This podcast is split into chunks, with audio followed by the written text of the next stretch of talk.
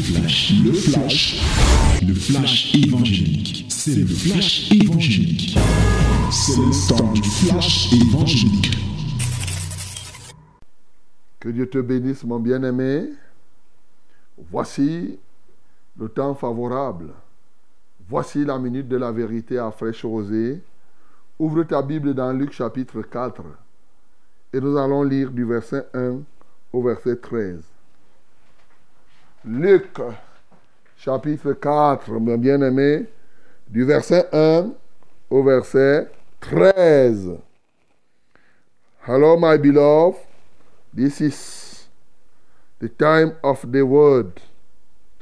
Open your Bible in the book of Lucas, chapter 4, from verse 1 to 13. Let us read it together in the mighty name of Jesus. Nous lisons tous ensemble au nom de Jésus-Christ. Jésus, rempli du Saint-Esprit, revint du Jourdain et il fut conduit par l'Esprit dans le désert, où il fut tenté par le diable pendant quarante jours. Il ne mangea rien durant ces jours-là, et après qu'ils furent écoulés, il eut faim. Le diable lui dit, Si tu es fils de Dieu, ordonne à cette pierre qu'elle devienne du pain. Jésus lui répondit, Il est écrit, L'homme ne vivra pas de pain seulement. Le diable, l'ayant élevé, lui montra en un instant tous les royaumes de la terre et lui dit, je te donnerai toute cette puissance et la gloire de ces royaumes, car elle m'a été donnée et je la donne à qui je veux. Si donc tu te prosternes devant moi, elle sera toute à toi. Jésus lui répondit, il est écrit, tu adoreras le Seigneur, ton Dieu, et tu le serviras lui seul. Le diable le conduisit encore à Jérusalem, le plaça sur le haut du temple et lui dit, Si tu es fils de Dieu, jette-toi d'ici en bas, car il est écrit, Il donnera des ordres à ses anges à ton sujet, afin qu'ils te gardent, et ils te porteront sur les mains de peur que ton pied ne heurte comme une pierre contre une pierre. Jésus lui répondit et dit, Tu ne tenteras point le Seigneur ton Dieu. Après l'avoir tenté de toutes ses manières, le diable s'éloigna de lui jusqu'à un moment favorable. Amen. Bien-aimés, ce matin, voilà la vérité de la parole. Un témoignage que tu as déjà lu et tu as déjà relu certainement. Tout au moins, tu as déjà écouté la tentation que Jésus-Christ a eue. Moi, je ne dirais pas la tentation, je dirais les tentations. La Bible nous parle ici que Jésus, comme on a lu la fois dernière, dans le Jourdain, il a prié, le ciel s'est ouvert, le Saint-Esprit est descendu. Et quand il rentre du Jourdain maintenant, c'est le même Saint-Esprit qui l'amène au désert. Et étant dans le désert, le diable va venir le tenter pendant 40 jours. Jusque-là, il n'y parvient pas. Et à la fin de ces 40 jours, il a faim. Le diable dit, voici. Je t'ai tenté pendant les 40 jours, tu n'as pas pu. Maintenant, j'ai quand même des occasions ultimes pour que je te tente. Alors, il le tente de trois manières telles que nous venons de voir tout à l'heure. Il commence par la nourriture parce que Jésus a faim. Ensuite, il lui propose la gloire de ce monde et sa puissance. Et enfin, il tente subtilement par une falsification de l'interprétation de l'écriture. Et à chacune de ces tentations, Jésus-Christ va répondre, il est écrit, il est écrit, il est dit. Et avec ça, le diable dans sa honte, Jésus va lui dire, retire-toi, il va se retirer, et c'est ainsi que la victoire sera consommée. Bien-aimé, ce matin, comme nous l'avons dit, en lisant le livre de Luc, nous sommes en train de méditer sur des éléments qui peuvent nous aider à croître dans le service de Dieu, être efficaces dans le service du Seigneur et bien sûr nous transformer en des véritables, en des profonds adorateurs. La question qui peut se poser, c'est quels sont les éléments ici que tu peux retenir et qui peuvent t'aider à être efficace, c'est-à-dire à obtenir des résultats lorsque tu es en train de servir le Seigneur. Nous voyons ici d'entrée de jeu que Jésus-Christ a obtenu un résultat. Le résultat était la résistance au diable. Le résultat, c'était que le diable a fui. Et il a compris qu'il ne pouvait pas atteindre Jésus de cette manière-là.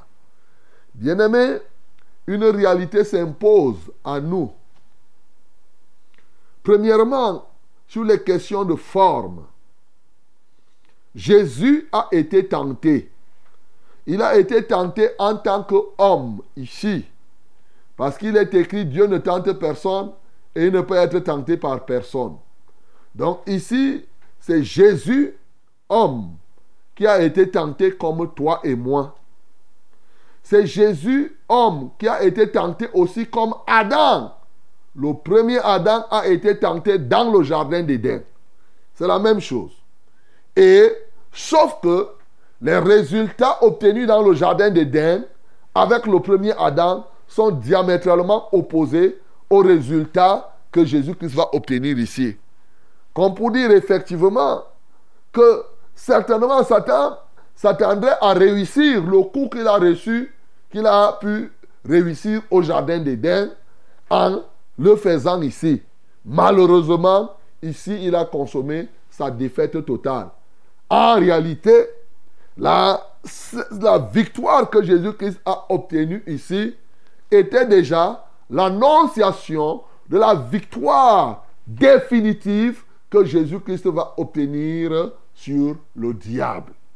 Oui, le diable a eu la victoire sur Adam. Jésus-Christ a pris la revanche ici. Il est le dernier Adam. Et là, il a consommé, il a définitivement euh, euh, scellé la victoire par cette action qu'il a pu conquérir. C'est-à-dire, il annonçait ici déjà cette victoire. Maintenant, les éléments qui peuvent nous aider à progresser, mieux encore à être efficace dans le service. Il y, en a, il y en a plusieurs, vraiment, il y en a plusieurs.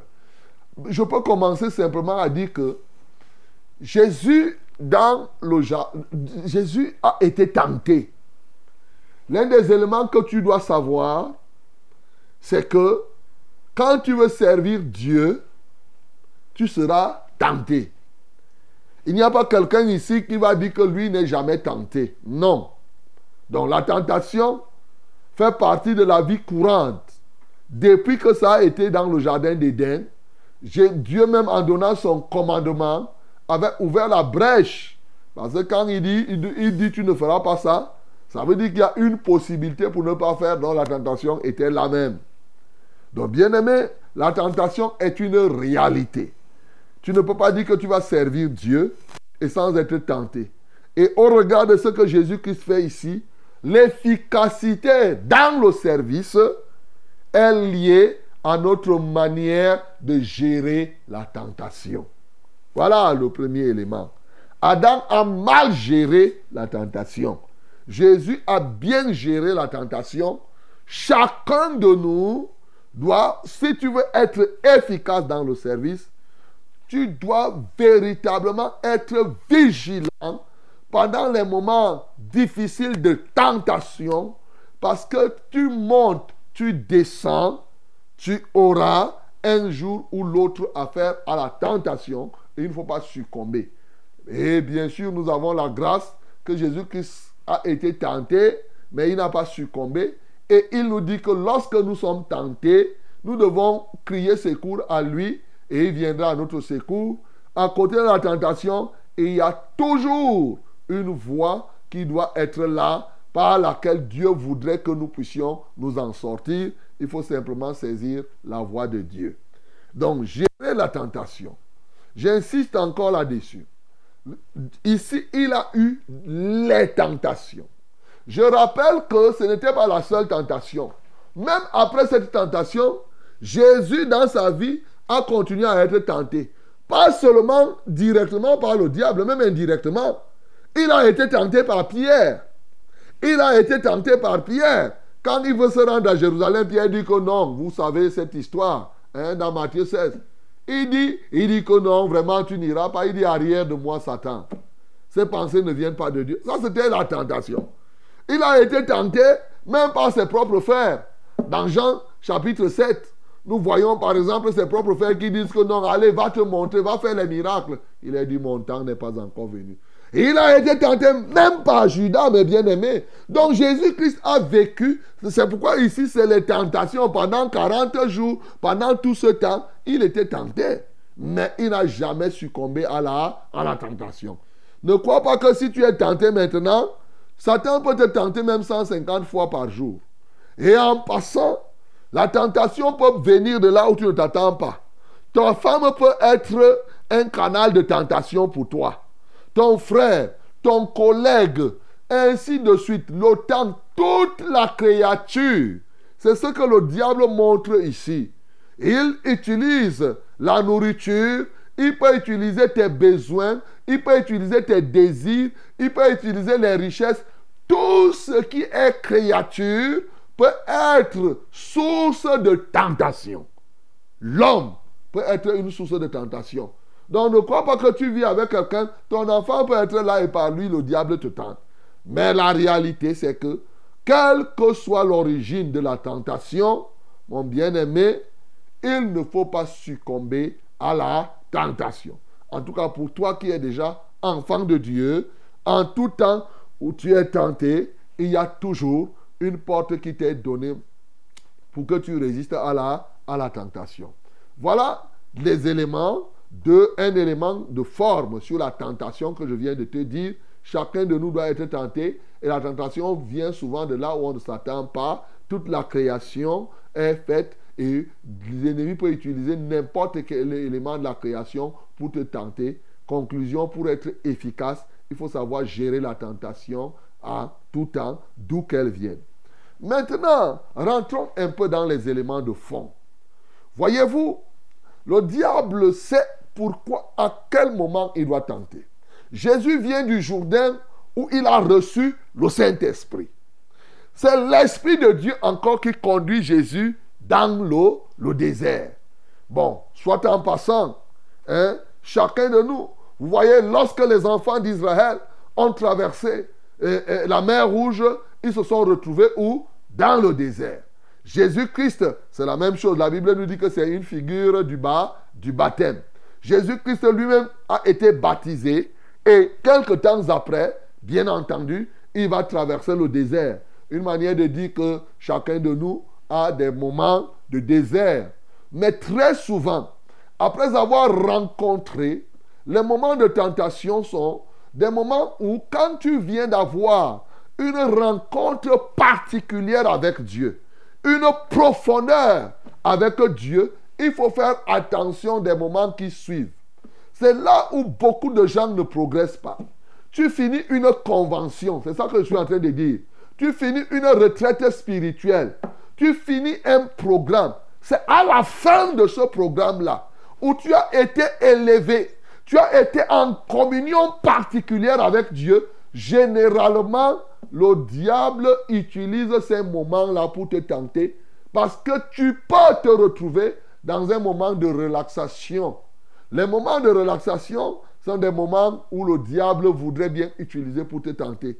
Fais attention donc, après avoir pris la Sainte Seine, après avoir été au culte, après avoir prié, après avoir fait une retraite spirituelle, après avoir fait une rencontre où toi-même tu es content, ça te plaît d'avoir rencontré Dieu, ça te plaît d'avoir compris quelque chose. Hey, le diable aime toujours gâter. Donc, comme Jésus-Christ ici a reçu et il, a été, il a eu l'attestation qu'il est fils de Dieu bien-aimé, le diable dit, je vais gâter ça. Voilà. Donc, bien-aimé, il faut faire attention avec cela. Ici, Jésus-Christ va tenter, va être tenté par le diable. Premier élément, il va lui dire, oui, si tu es fils de Dieu, ordonne que ces pierres, qu'elles deviennent du pain. Et en dernier lieu aussi, il va dire que si tu es fils de Dieu. Le diable a bien écouté.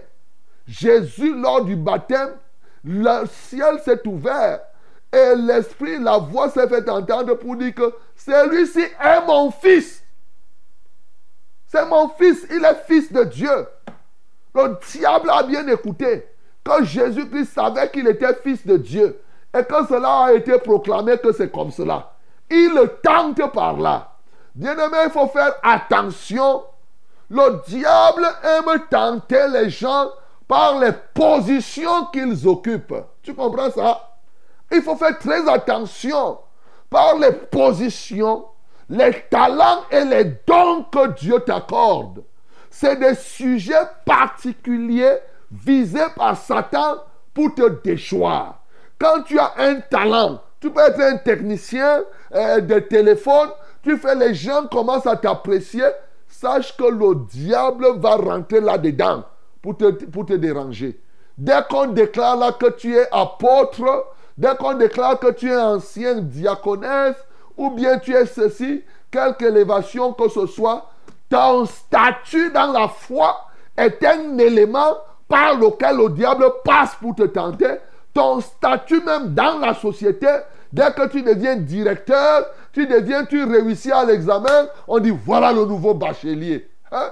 Le diable dit ok, comme il est déjà bachelier, quand il va te tendre un piège. Donc, bien aimé, la sagesse voudrait que lorsque tu viens de recevoir, que ce soit une élévation, que ce soit un, tu as reçu un talent particulier, ou bien même un titre ou quoi que ce soit, fais attention que le diable ne passe pas par ces titres pour te détruire. Parce que lui, son rôle, c'est de gâter. Ici, il est venu dire que si tu es fils de Dieu, implicitement pour lui dire que puisque tu es fils de Dieu, tu as suivi que tu es fils de Dieu, alors commence à faire les choses Pourtant, ces choses-là n'étaient pas pour ce que le Fils de Dieu devrait faire.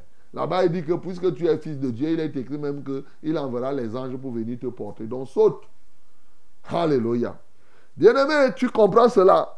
Alors, maintenant, dans la gestion de la tentation, toujours, pour être efficace, quand tu gères bien ton statut, tes dons, tes talents, maintenant, il y a un autre élément qui est très, très important ici.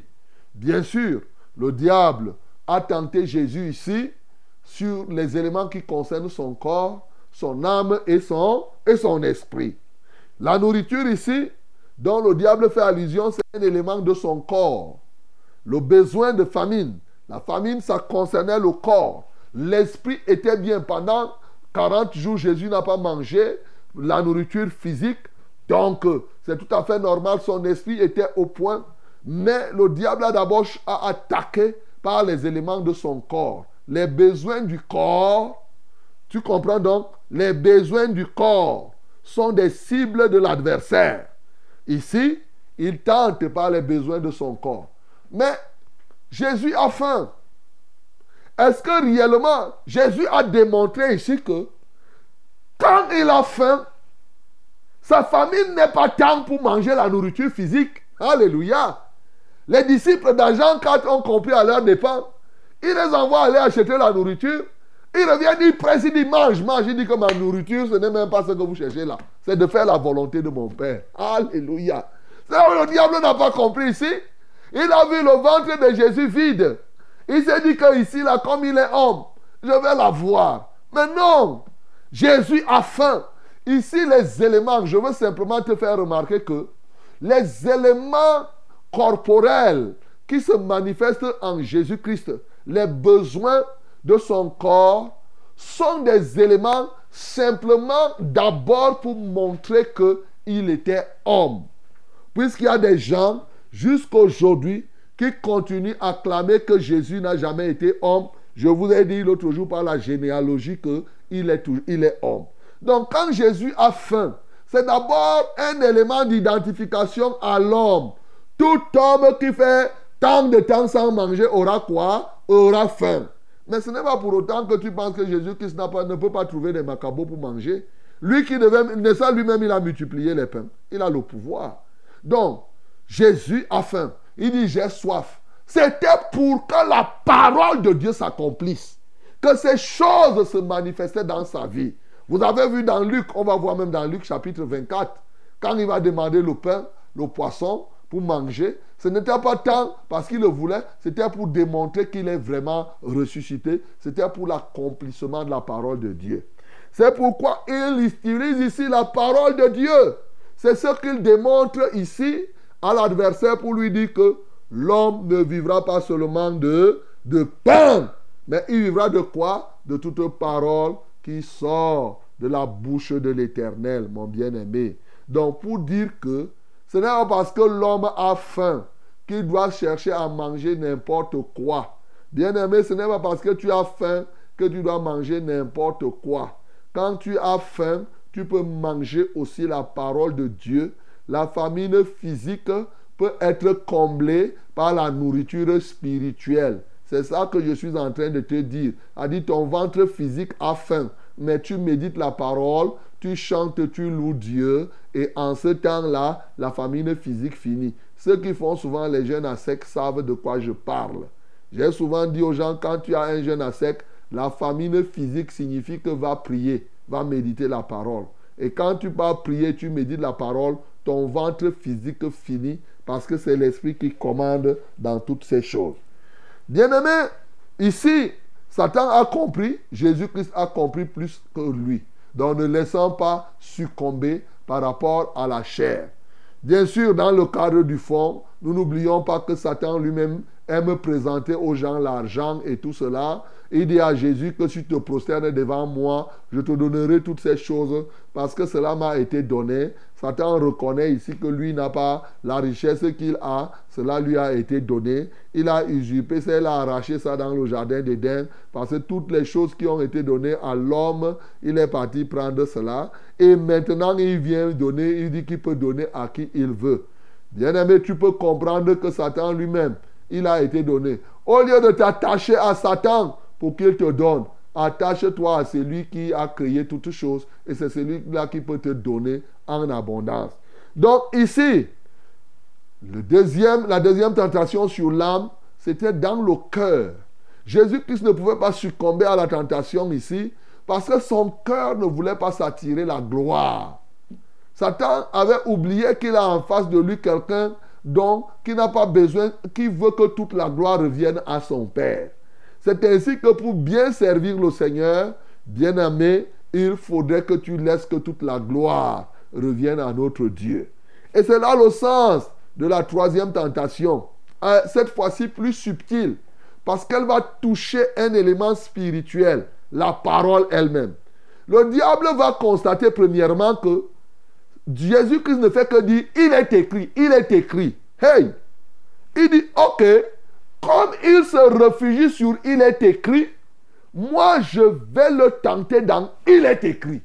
Tu comprends ça? Il faut faire très attention. Nous sommes dans un... Jésus dit, il est écrit, il est écrit. Le diable dit, ok. Donc Satan peut te tenter même dans il est écrit, dans la parole. Quand il voit que tu connais, tu es de la vérité, tu connais les versets bibliques, c'est même au travers de ces versets bibliques-là que Satan peut venir encore te tenter. Comment? En te poussant à mal interpréter la parole de Dieu. Ça, c'est en te poussant à falsifier la parole de Dieu, en te poussant à murmurer par rapport à la parole de Dieu, en te poussant à contester l'enseignement. Voilà les pièges du diable par rapport à la parole.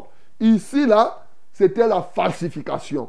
Une grande arme du diable. La mauvaise interprétation. Quand il dit, bien sûr, qu'il est écrit, il est bien écrit dans le psaume 91, comme on a lu ce matin, à partir du verset 11, ce qui est cité ici, c'est clair. Il dit que il donnera des ordres à ses anges à ton sujet afin que qu'ils te gardent et ils te porteront sur les mains de peur que ton pied ne heurte contre une pierre. Bien-aimé, le diable citait la Bible ici. Donc, il connaît les versets bibliques souvent. Mais en quoi ici ce qu'il a dit était une tentation? Pourtant, ce qu'il disait, c'est vrai. Tu vois Il cite la Bible et c'est vrai, c'est écrit comme ça. Comprends deux choses ici qui traduisent la tentation.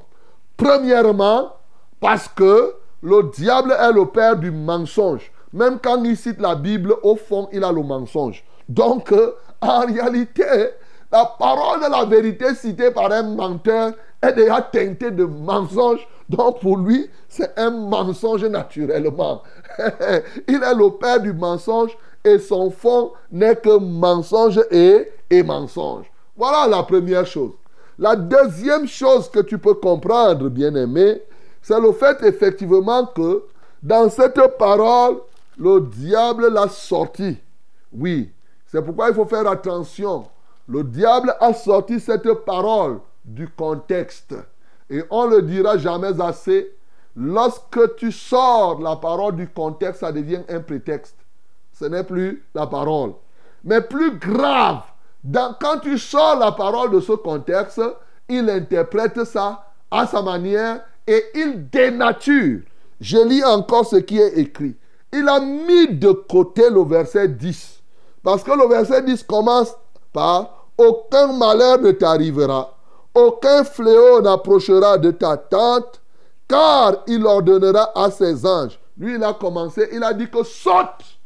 Non, le verset que lui, il utilise au préalable, ce n'est pas euh, aucun mal. Il dit non, saute. Est-ce que c'était le verset là qui précédait? Non.